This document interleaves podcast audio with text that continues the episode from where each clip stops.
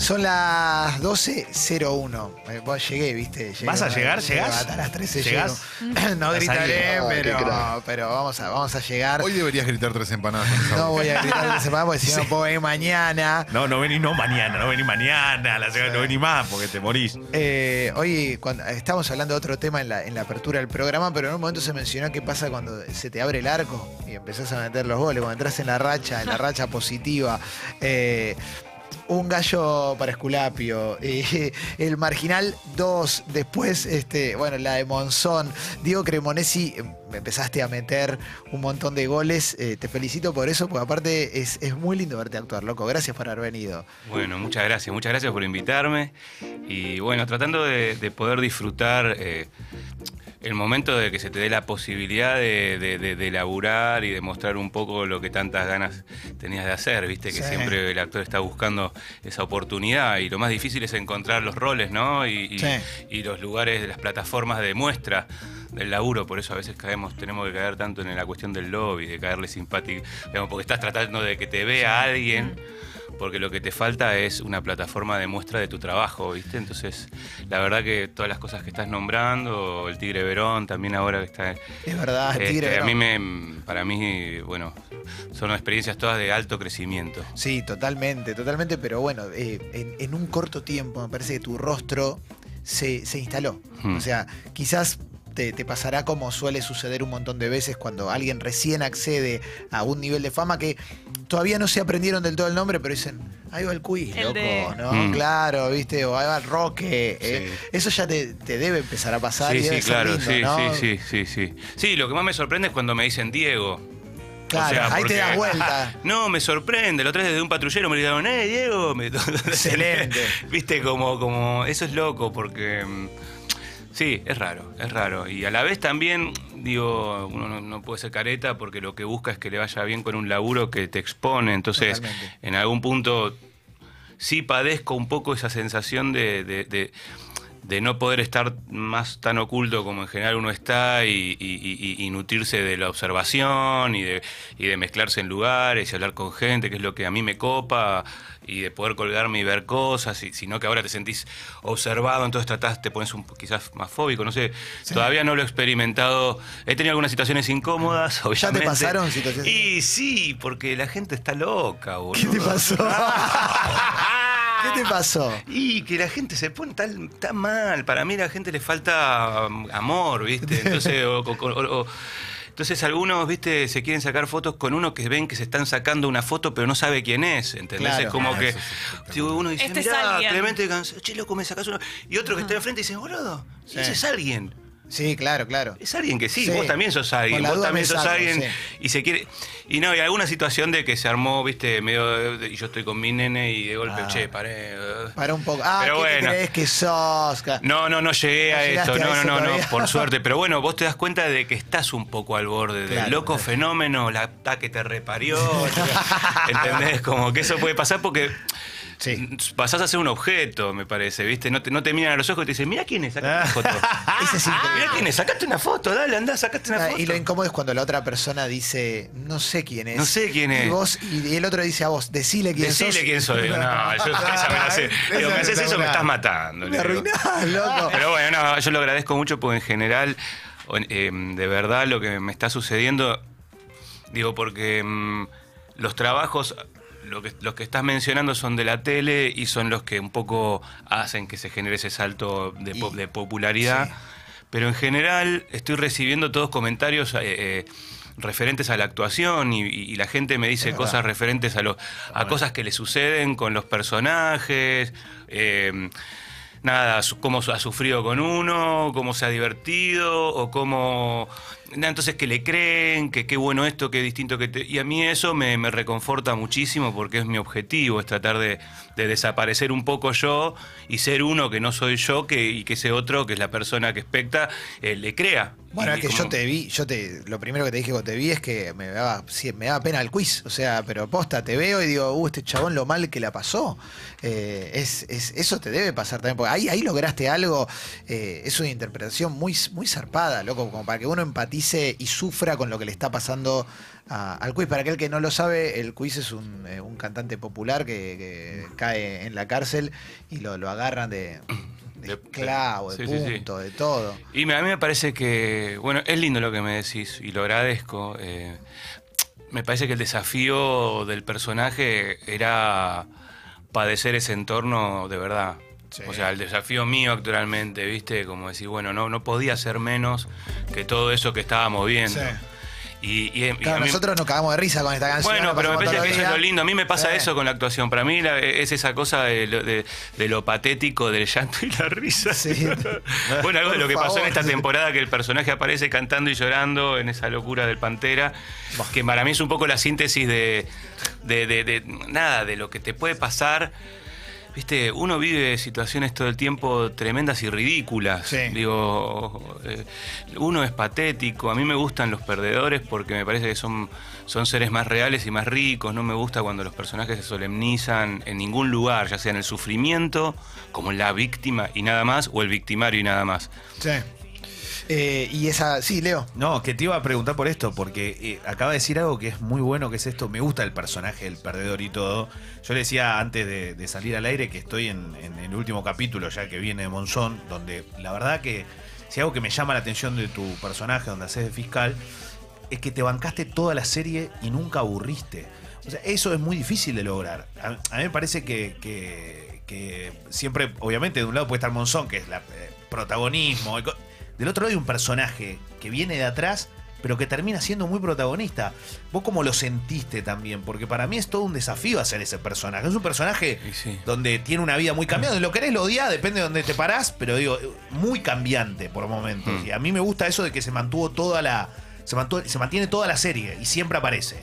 Y bueno, o sea, cuando lees eh, un guion ya entendés un poco el nivel de importancia o de relevancia que va a tener ese personaje a lo largo de- del relato. Y, y hay roles, viste, siempre en... Y, y, o sea, como en el fútbol, como en este, como en esta mesa, ¿no? Hay uno que conduce, otros que acompañan. Digamos, hay algo de, de- de entender ese lugar y tocar a tono que es determinante para que eso que, que- que- que vos acompañes ese, a ese protagonismo que es este Monzón, eh, sin equivocarte, digamos, en el sentido de decir, no es la serie del fiscal, Ah. ¿entendés? Pero eh, a la vez humanizándolo al punto tal de que sea un tipo más allá de ese Monzón.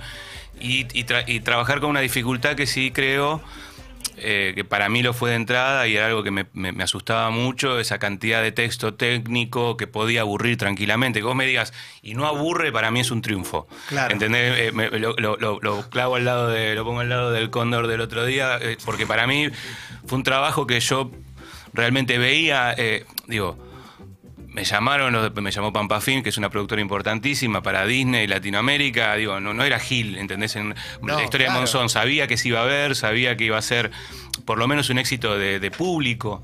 Entonces, digo, bueno, eso, ese nivel de exposición, hoy hablaban hace un ratito de, de lo que te genera, ¿no? El pánico, el miedo, el nervio, Sí. eh, esa inseguridad. Y son trabajos que para mí todo el tiempo te resetean, volvés a foja cero. O sea, no importa que el quiz haya estado bueno, si acá embolaste. ¿Entendés? Digo, por más que hiciste el quiz, acá la tenés que. Porque bueno, hay una expectativa grande en vos y, y- y- y- sos parte de una maquinaria muy grande. En ese sentido estoy contento porque me parece que, que no quería desafinar en, en relación a, a- una cosa tan potente, un producto artístico de tan alto vuelo como Monzón. Eh, creo que ahí hay un mérito muy grande del director, de Jesús Braceras, y del gran equipo ¿no? de producción y artístico, increíble. Este, todos los roles y demás, pero en Jesús creo que hubo un director que, que supo guiar a los actores, eh, a encontrar los tonos y en- entender el tono de lo que estábamos contando, ¿viste? Eso es muy Sí. importante cuando el director de la orquesta te dice, pero este es el cierre de bloque, entonces yo necesito que mires acá. No, porque pensé que no, así, bueno, vos no sabés lo que voy a contar yo, vos tenés que mirar acá, porque acá es... Entonces la mató. ¡Pum! Corte, ¿viste? No sé, algo de entender el Sí, género, el policial. totalmente. Y vos lo agradeces mucho, ¿viste? Cuando te guían. Che, la dejan a la compañera que No, está- no. ¿Está, está escuchando? ¿Está escuchando? Eh, no, te iba a decir que el actor trata todo el tiempo, obviamente, de trabajar eh, lo más que pueda y de hacer todo lo que lo- para lo que lo llaman o, o en los castings que va. Pero justo vos estás en un montón de cosas que están buenas. Como es otra satisfacción, tal vez eh, trabajar en algo que vos por ahí verías. No te conozco, pero Total. supongo que por ahí verías lo que el- el- las series en las que estás. Total, no, no, eso que decís es, es así, o sea, y lo valoro, ¿viste? Porque son circunstancias también y son momentos, ¿no? Hoy hablabas de racha, son momentos. Em, yo he hecho de todo y, y no se me cae ningún anillo, no se me cayó antes, no se me va a caer ahora y no se me va a caer mañana. Pero a la vez, si logro estar en cosas en, de la- en las cuales yo, productos artísticos que me sienta identificado, eh, es, es como un plus, un extra que, que- que es más que importante. Uno lidia con, con la necesidad, ¿no? Con el día a día, con, con la necesidad de, de vivir, de lo que haces. Entonces, y con algo que lo estás gestando, que lo estás armando. vos- o sea, yo no pienso solamente en hoy, pienso en seguir laburando dentro de 20 años. Entonces, Claro.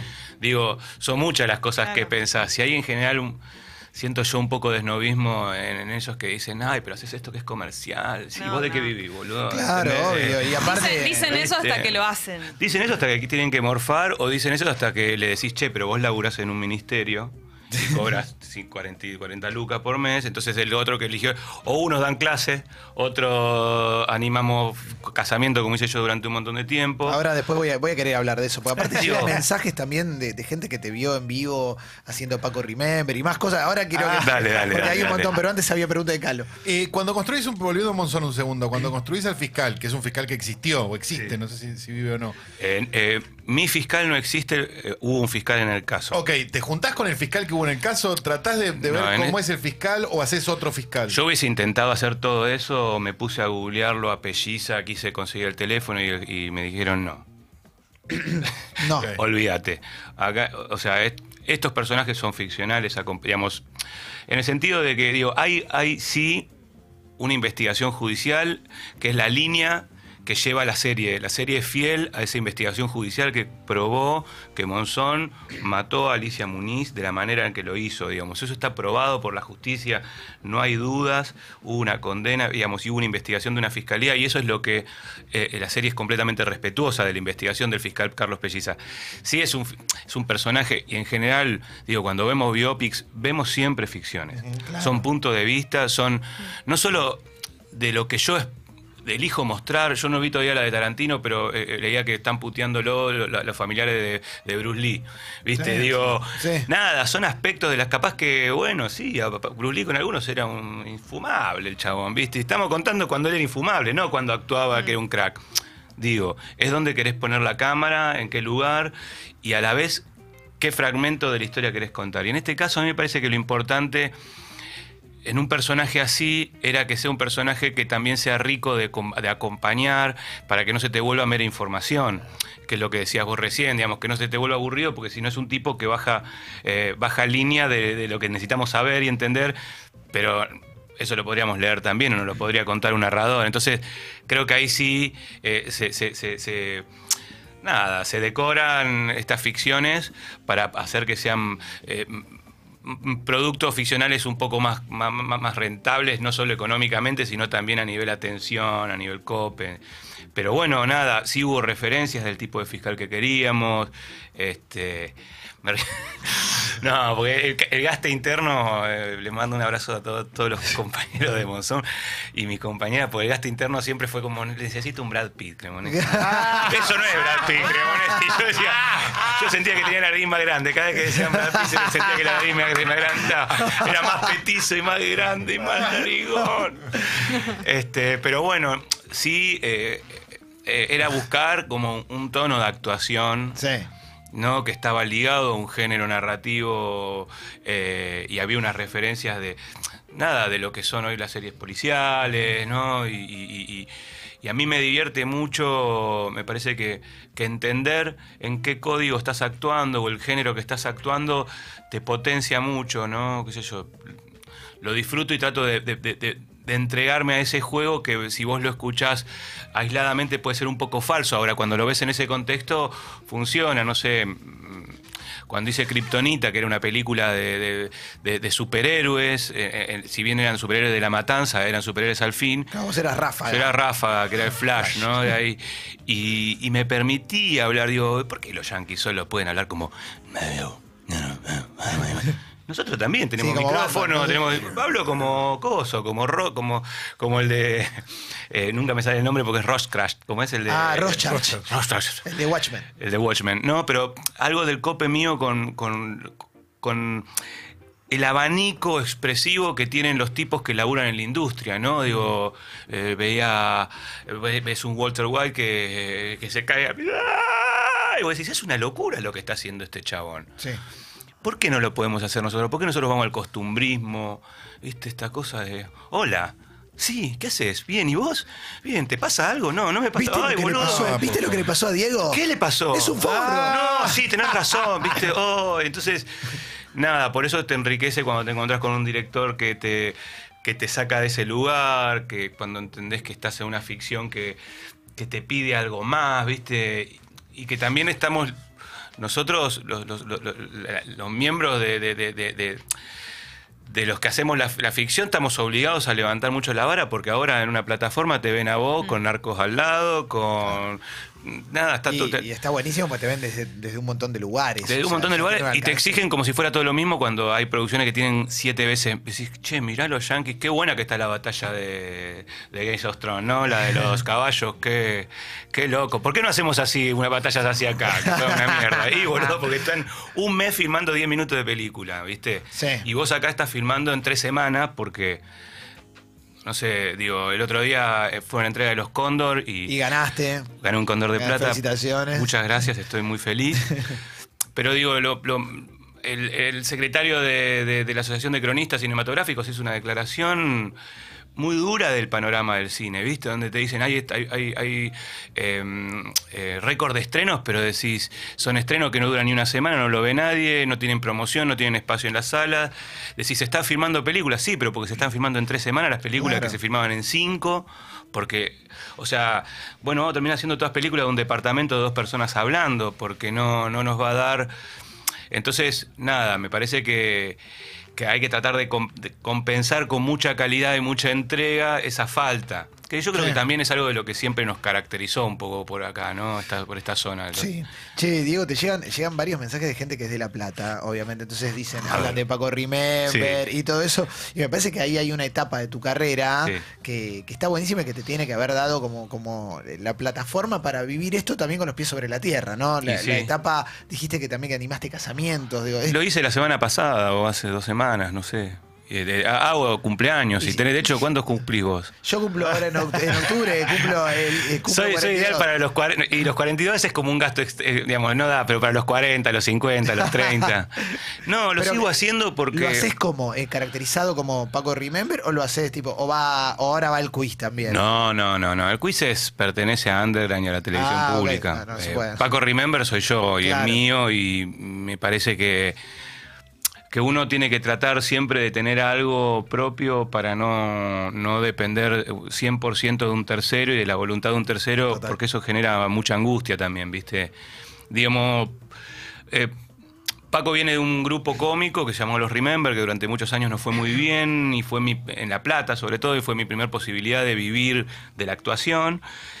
Pero cuando el grupo este se dividió y, y- y- y bueno, la situación era, bueno, cómo hago para seguir viviendo y demás, eh, fue mi decisión de decir, no vuelvo a un laburo de verdad, ni loco. Entonces, como puse toda mi energía ahí, y no me salían las cosas, ¿viste? Hoy, hoy hablaban de los castings. Sí. Hice 10 millones de castings, de- la expectativa de poder hacer casting de publicidad. ¿Y te ponías nervioso en los castings? Sí, la pasé siempre mal, Es es horrible. horrible. Y los- aparte uno no accede a casting de cosas que le importan, ¿entendés? No es que accedes a casting para un personaje de una peli, porque en general esos castings ya son más acotados. Sí. Accedes a casting de publicidad masivo que de golpe estamos nosotros dos al lado y decimos, che, no saben qué están buscando. No es que somos tres pares, que yo, capaz que Clemente y yo somos, tenemos mía, son dos O sea, petizos, flaquina la nariz, no sé qué. Digo, podríamos. Este, No, y te debe haber pasado mil veces de ver cosas que sentís como yo esto lo hubiera hecho re bien, como ese personaje me hubiera- No de, de, de soberbio, sino como. O algún casting que hiciste, después viste al actor que lo hizo y. Eso también corté un poco la neurosis con eso, porque mm, hay que entender que, que son muchas las cosas que se buscan en un casting. ¿no? Digamos, en un momento me frustraba mucho. Em, hasta que entendí que, que son tantas las variables que entran en el asunto que, que, no, te- no- no tenés que neurotizarte, no puedes tomarlo como personal.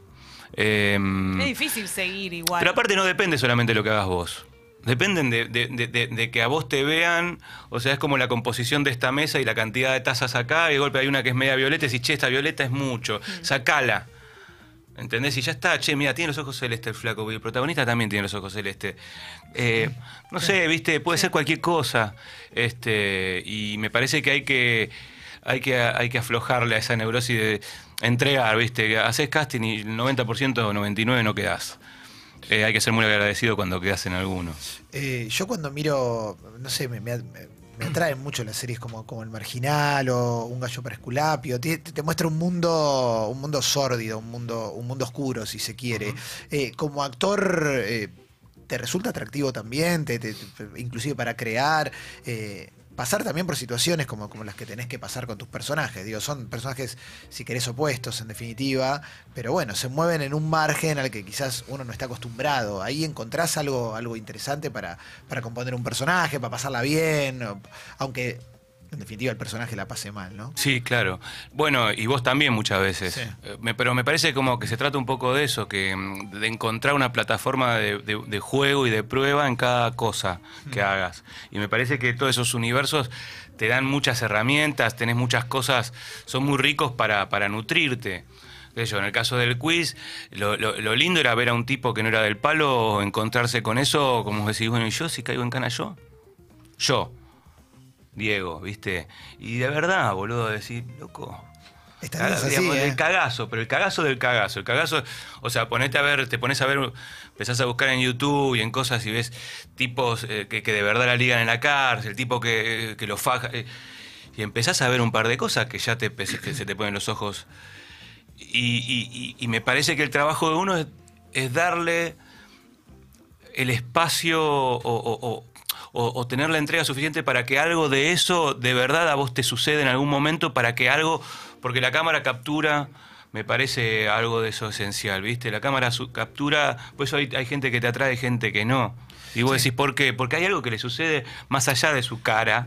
Y pero que- por, eso empatizamos, me parece, lo- lo- los que vimos el marginal con el quiz, porque cuando la pasa para el culo, o inclusive en esta última temporada, ya pasó, no sé, bueno, pero aparece, cuando aparece, ya está, loco, ya, para un poco. Basta. ¿Viste? Bueno, eso eh, me parece que es muy real como lo componés también. Digo, se Bueno, nota está que buenísimo. Le pones lo tuyo, porque si no. Me encanta, me encanta que me lo digas, pero pa- para mí es como parte del métier con cada cosa. Después eh, también buscarle, buscarle mm, lo, lo ambiguo, lo contradictorio, salir del lugar común y de la. y- y- o sea, yo cuando leí el personaje de un gallo, bueno, digo, el tipo más malo que este no hay. Sí.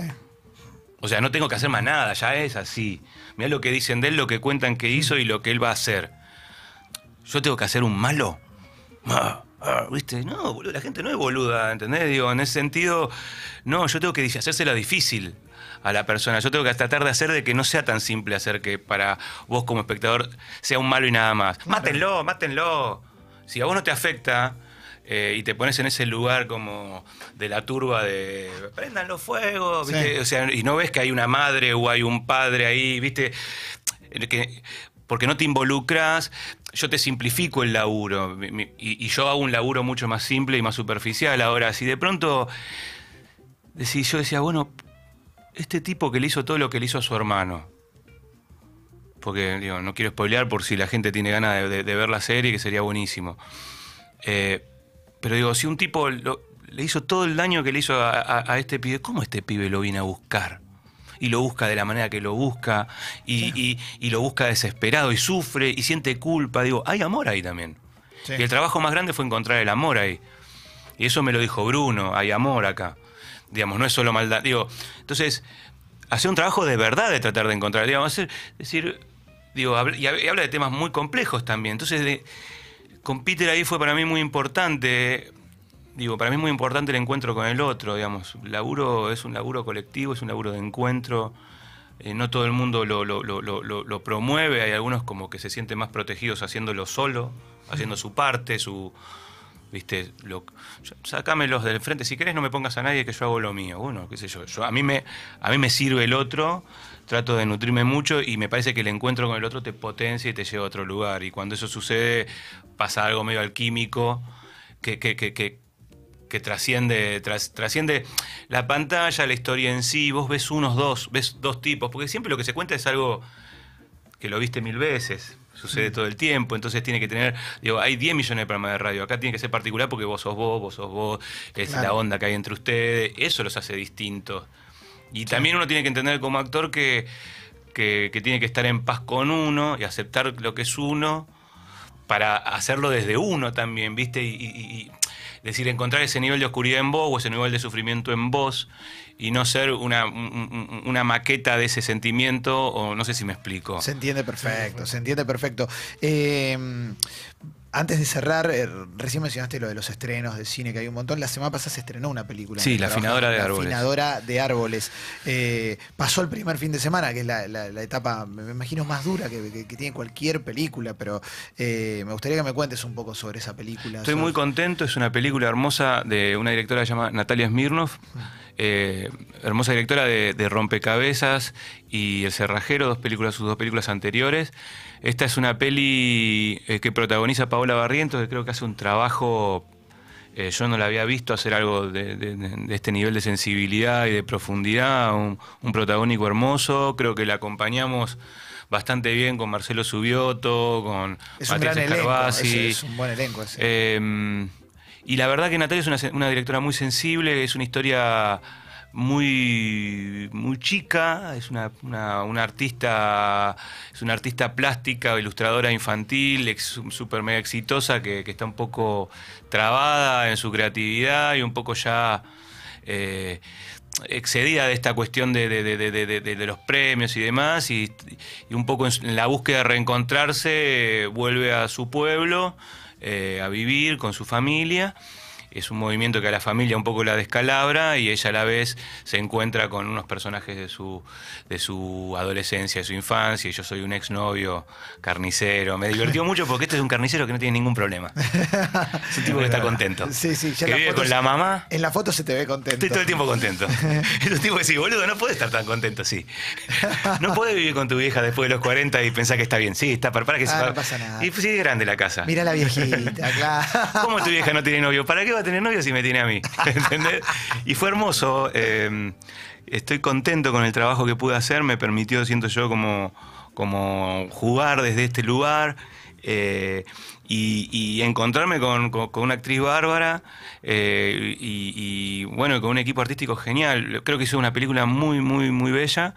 Eh, sería, sería lindo que la vean en cine porque tiene un trabajo de fotografía, un tratamiento sonoro que me parece que vale la pena. A veces, a veces vos podés verlo en una tele también, pero viste que hay, hay películas que vos decís, che, vale la pena el cine, el sonido este. es- Sí. Y me parece que, que sería, la van a pasar bien si la van La a ver. afinadora de árboles. La afinadora se, de se árboles. llama, la pueden ir a ver. Diego, un placer hablar con vos, loco. Che, gracias, gracias a todos, gracias por invitarme. Gracias por haber venido.